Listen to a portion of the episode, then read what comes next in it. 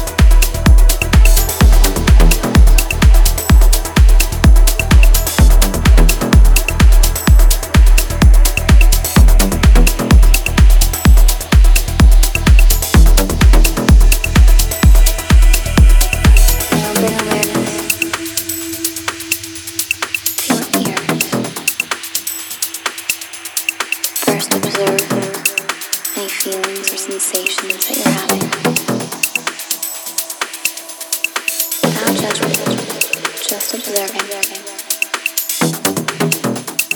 Now focus on the sounds that are entering in through your ear.